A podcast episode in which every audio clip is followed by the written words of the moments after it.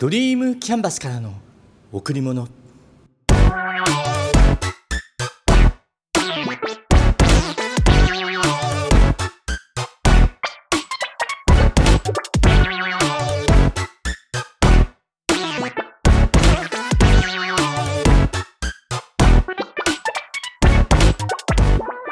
皆さんこんにちは。ドリームキャンバスの竹内義之です。明日から12月に入ります。夏が過ぎたと思ったらあっという間にもう12月になりますね。今年もあと1ヶ月で終わりです。早いな。今年やるべきこと年内に済ませられるものがあったらラストスパート。終わりにしちゃいましょう。元旦から毎日1ページだけ目を通している。森晋三さんの運命を開く365の金言って本。最初は分厚い本だなって思ったんだけど毎日1ページだけ読んでそこに書かれている内容を要約して手帳に書く。これを繰り返しているうちに厚い本の残りのページももうあとわずかとなりました。毎日の習慣。小さなことでもそれを積み重ねれば大きなものとなる、うん、本当にそうですね。改めて感じています。昨年は稲森和夫さんの稲森和夫。一日一言。今年は森晋三さんの運命を開く365の金言来年はどなたの一日一言にしようか。うん。まだ決めていないので早く決めなきゃ。今月のテーマ考えることって大切。ここから入ります。人は一日何回くらい考えるのか。この問いをネットで検索すると6万回とも7万回とも言われています。うん。1秒に1回考えるとして 60×60 で1時間3600回。1日6万回としたら6万割る3600で16時間です。8時間の睡眠だとしたらこれ。起きている時間はほぼ考えているっていうことになりますよね。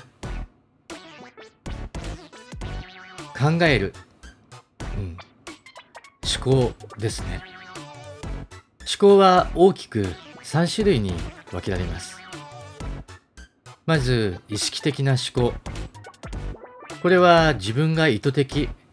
考えるって決めて行う思考で問題解決や計画創造的な思考などが含まれています。これらの思考は比較的回数を数えやすい思考だけどそれでも人によって大きく異なります。2つ目無意識の思考。一日のうち多くの思考は無意識のうちに行われています。これには日常のルーティン習慣反射的な反応が含まれていてこれを数えるのは難しい思考です。そして3つ目感情的反応や直感。これも考えるの一つだけど意識的な思考プロセスとはちょっとだけ違います。感情や直感はしばしば自動的に起こります。うん。だから自動思考かな。で感情はなかなか抑えることができない衝動に駆られてしまう。直感はひらめき。いきなり浮かんでくる時もあります。今月のテーマの考えることって大切は1番目の意識的な思考を指しています。先日あるセミナーの中で課題が出ました。あなたの会社をより活性化するとしたら何が必要だと思いますか？ある人は今はすぐには答えられないけれども、時間をいただければお答えできます。次の人は、今は浮かびません。時間をいただいても考えられないかもしれません。って答えました。考えられないという返答を聞いたとき、イコール考える気がないな。そう受け取ってしまったんです。私ね。だからちょっと勝手に残念って思いました。完全な答えなんてないですよね。計算で求めることではないから、正しいも間違いもない。どんな方法が考えられるか。自分の思うことを言葉にすればいい。そう思うんです。考える時間の長さについては、考える内容や状況、その人の思考スタイルによっても異なりますよね。だから、複雑な問題や創造的なアイデアを考える場合には、より長い時間が必要な時もあります。新しい情報を集めて処理したり、既存の知識と新しいアイデアを結びつけたりするのは簡単ではないです。でもね、細かな情報を収集するんではなくて、箇条書きで書く程度の返答なら、うん、言葉にしてほしかったな。まあそれは置いておいて、創造的なアイデアを短時間で思いつくために有効な方法、ちょっと考えて集めてみました。一つ目、インスピレーションを刺激する環境。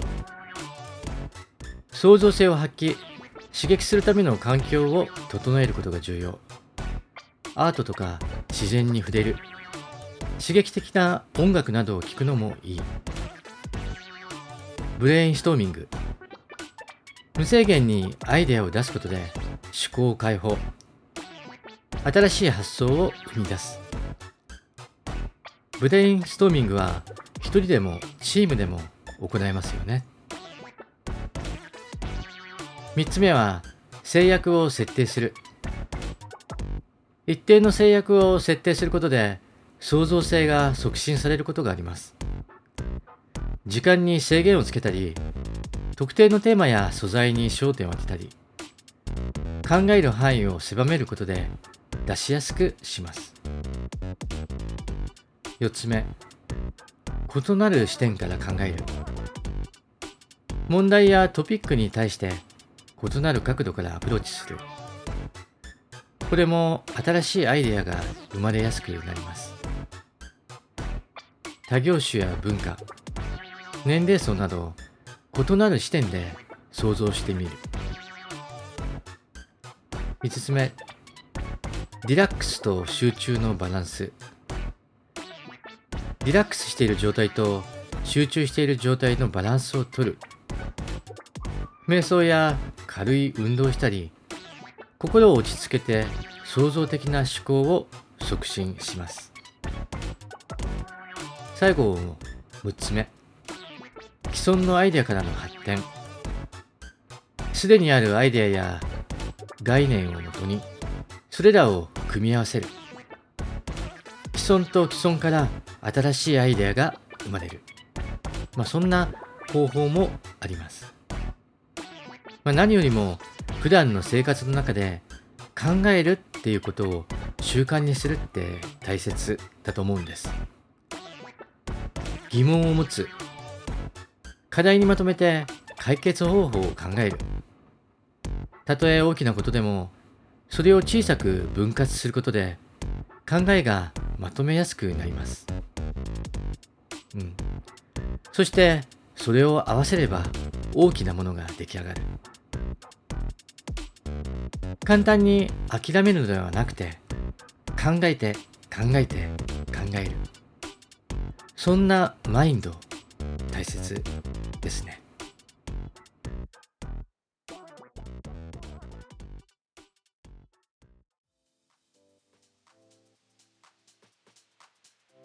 何かをすると決めて目標ねそれを達成するまでの流れをお話ししたいと思いますもちろんこの方法は私のやり方なので、皆さんはあくまでも参考として聞いてください。望む結果を得るためには計画を立てます。これ必須ですよね。だけどこれ結構難しいんですよね。何をどんな風に考えたらいいのか。丸一としてまず目的を明確にする。これ何かをするときには絶対に必要です。どうしてそれをしたいのか。達成したらどうなるのか。これがはっきりしていないとブレてしまいます。そして丸2。目標を明確にする。何をどれくらい達成したいのか。それを具体的に決めます。皆さんはスマート基準とかスマートの法則とか聞いたことありますか？これがわかると目標を立てやすいのでざっくりとお話しますね。スマート基準は目標設定の際に用いられる効果的なフレームワークです。スマートは5つの要素、ポイントの頭文字からなっています。S、スペシフィック、具体的。目標は明確かつ具体的である必要があります。何をどのように達成したいのかを具体的に定義します。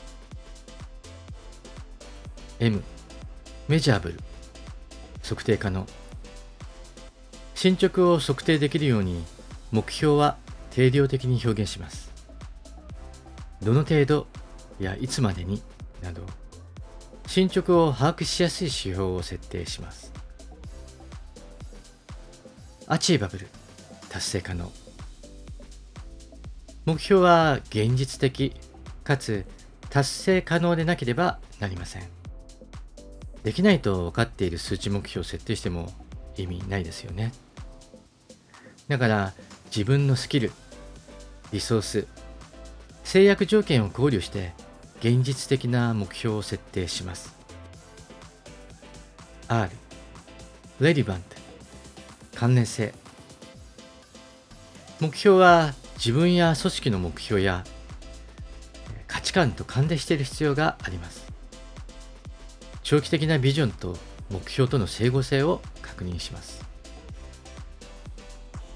最後 T タイムバウンド明確な期限期限を設定することで目標に対する重要性緊急性を高めますいつまでに達成するかを明確に設定して、そのタイムラインを作成します。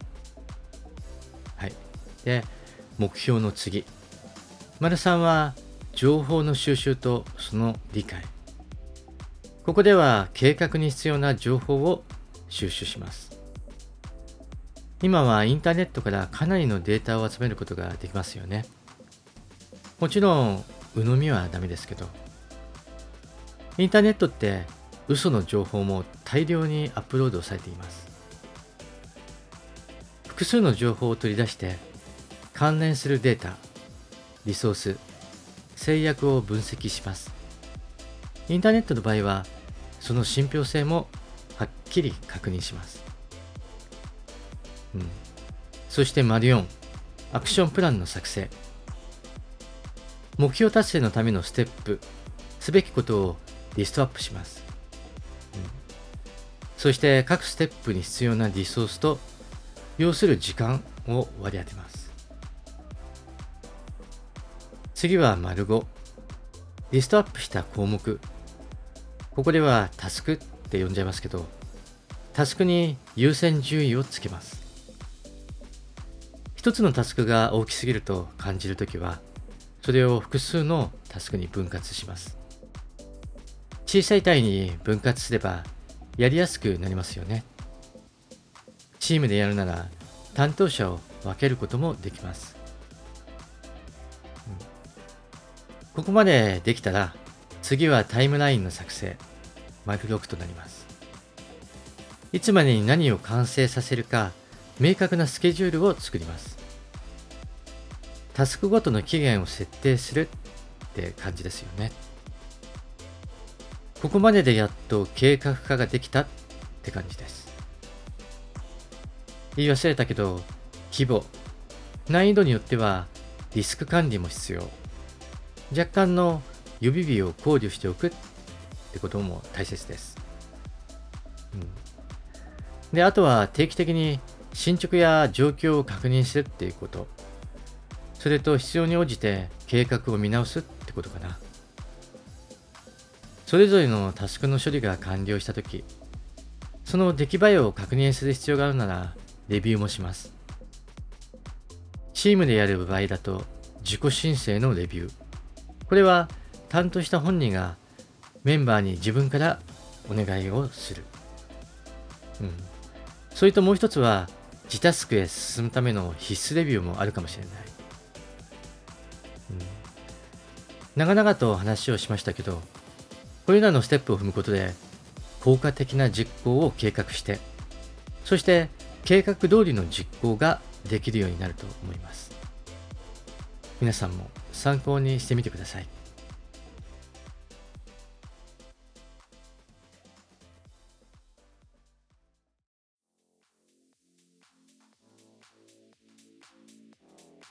セルフコンパッションって知ってますか？以前、マインドフルネスを学んだ時に興味を持った言葉、考え方になります。自分の復習の意味も含めて、その入り口をお話しさせていただきます。セルフコンパッション。日本語で言うと自己慈悲となります。セルフコンパッションには3つの構成要素があります。1つ目、自分への優しさ。自己批判や自己攻撃ではなくて困難な状況にあっても自分自身に対して優しさと理解を示す、うん、自分に優しくする。自分を批判しない。自分の味方になる、うん、丸に共通人間性。人間なんだから失敗や不完全さはしょうがない。自分だけが苦しんでいるわけではないと認識します。完全な人はいない。誰だってミスをする。三つ目。マインドフルネス。今の感情や状況を客観的に認識する。そこに判断を加えない。これによって極端な反応、感情的なね、それを避けることができるようになります。今起きていることにありのままに気づく。自分の感情や思考を批判的に判断しないで、忠実的な判断に注意を向ける。以上の3つです。で、セルフコンパッションを実践すると、どんな効果、メリットが得られるか、ここでは5つ挙げてみます。幸福感の増加。セルフコンパッションはポジティブな感情を育むのに役立ちます。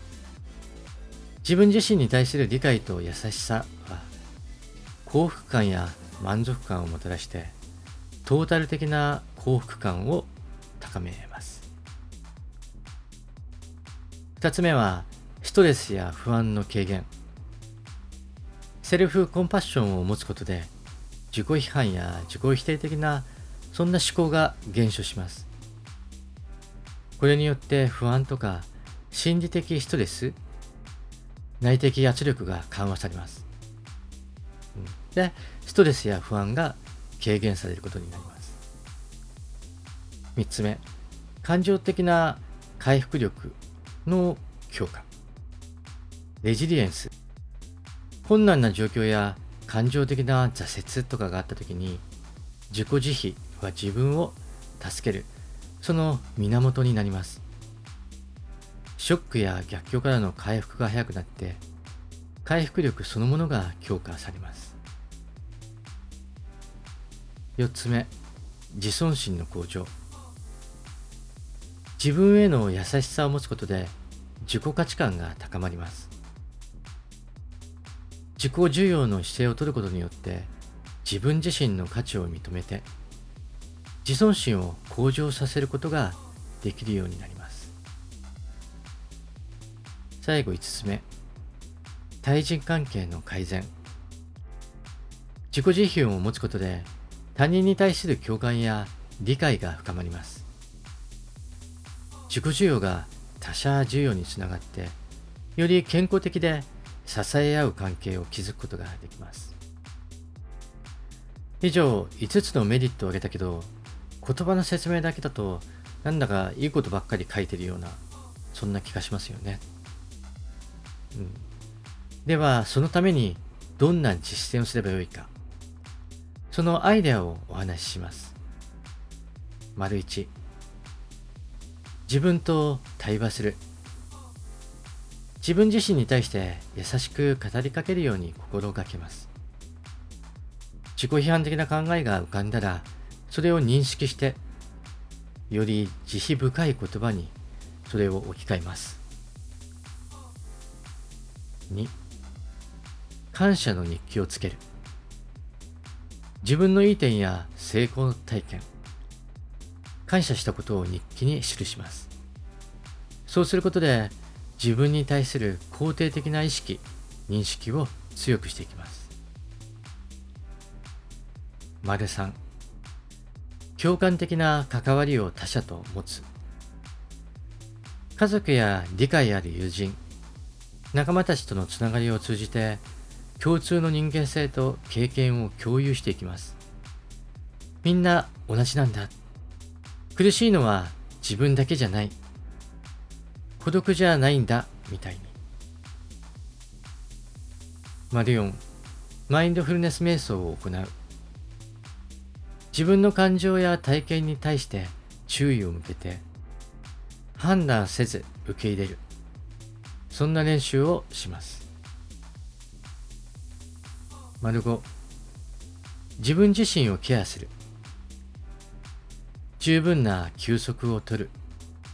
健康的な食事をする適度な運動をする身体的にも精神的にも健康に良い影響を与える行動を心がけるっていうことですね。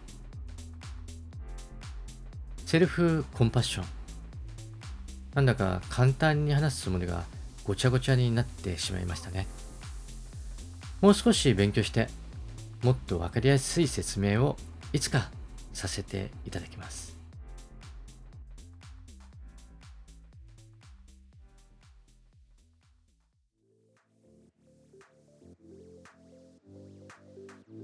人間だから誰もが弱い時があります。人間だから誰もが苦しい時があります。一人で悩むのではなくて、共感的な関わりを持つ。人は誰でも幸せになりたい。人は誰でも幸せを感じたい。私も幸せを感じたい。あなたにも幸せを感じてほしい。今月の最後はいつもと違って名言の紹介ではなくて慈悲の瞑想を流させていただきます。これ、マインドフルネスを学ぶ上で自作した誘導音源の一つです。声がちょっと若いかも。何年か前の声だから。先ほどお話したセルフコンパッションの実践の一つとして時間がある時に聞いてみてください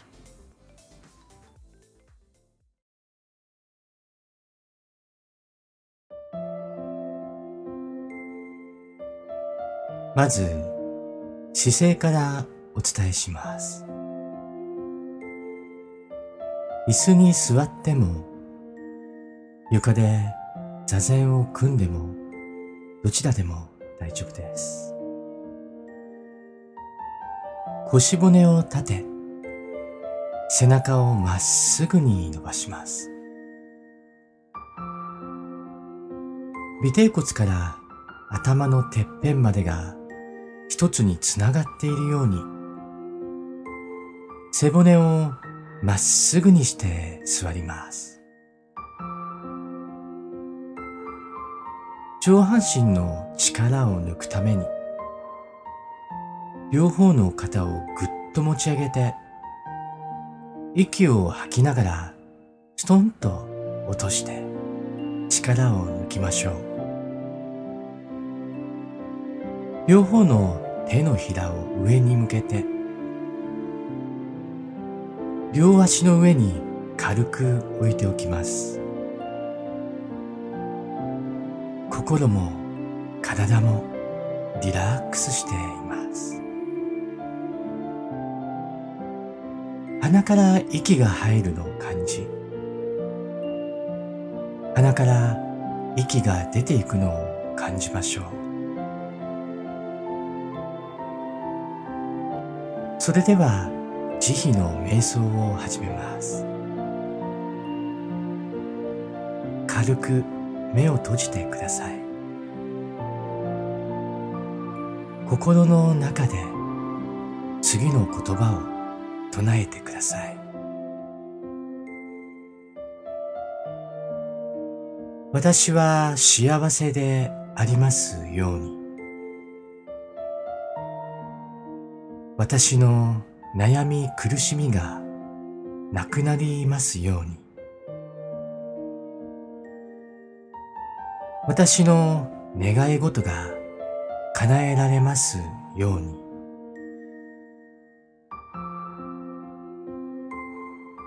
私に悟りの光が現れますように。私は幸せでありますように。私は幸せでありますように。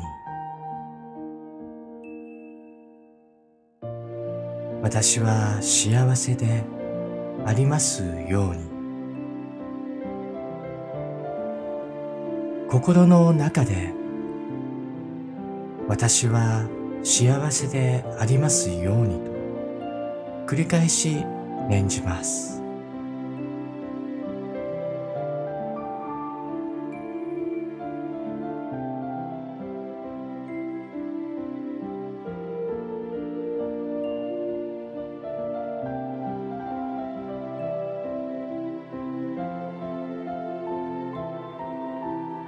私の親しい人々が幸せでありますように。私の親しい人々の悩み苦しみがなくなりますように。私の親しい人々の願い事が叶えられますように。私の親しい人々にも悟りの光が現れますように。私の親しい人々が幸せでありますように。私の親しい人々が幸せでありますように。私の親しい人々が幸せでありますように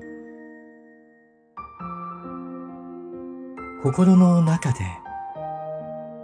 私の親しい人々が幸せでありますようにと繰り返し念じます。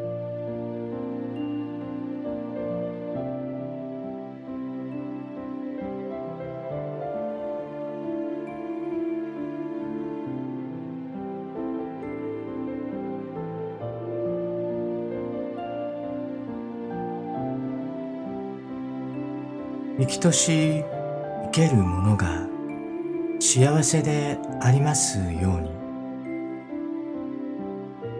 生きとし生けるものの悩み苦しみがなくなりますように。生きとし生ける者の願い事が叶えられますように。生きとし生ける者にも悟りの光が現れますように。生きとし生ける者が幸せでありますように。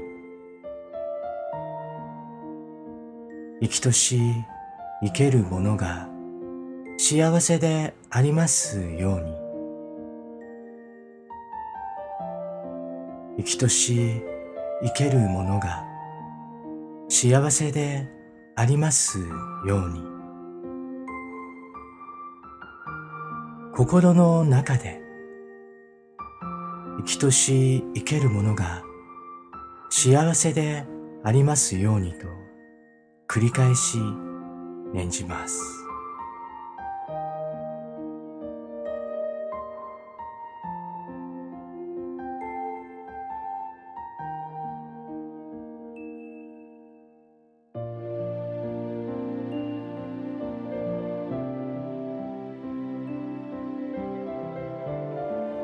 私の嫌いな人々も幸せでありますように。私の嫌いな人々の悩み苦しみがなくなりますように。私の嫌いな人々の願い事が叶えられますように。私の嫌いな人々にも悟りの光が現れますように。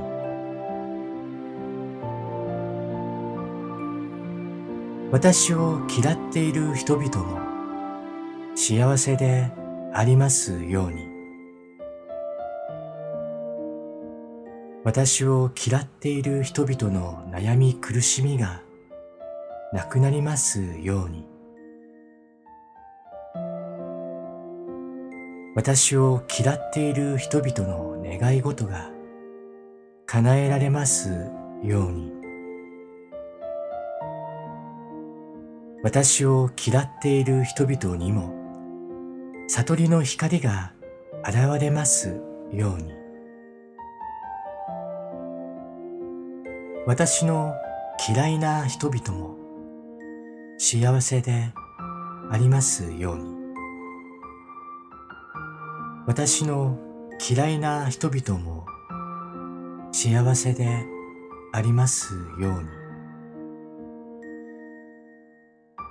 私の嫌いな人々も幸せでありますように。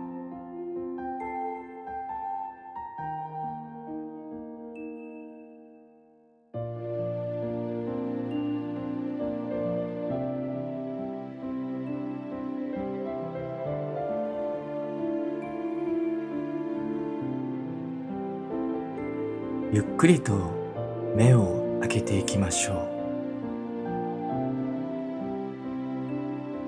う。いかがでしたか？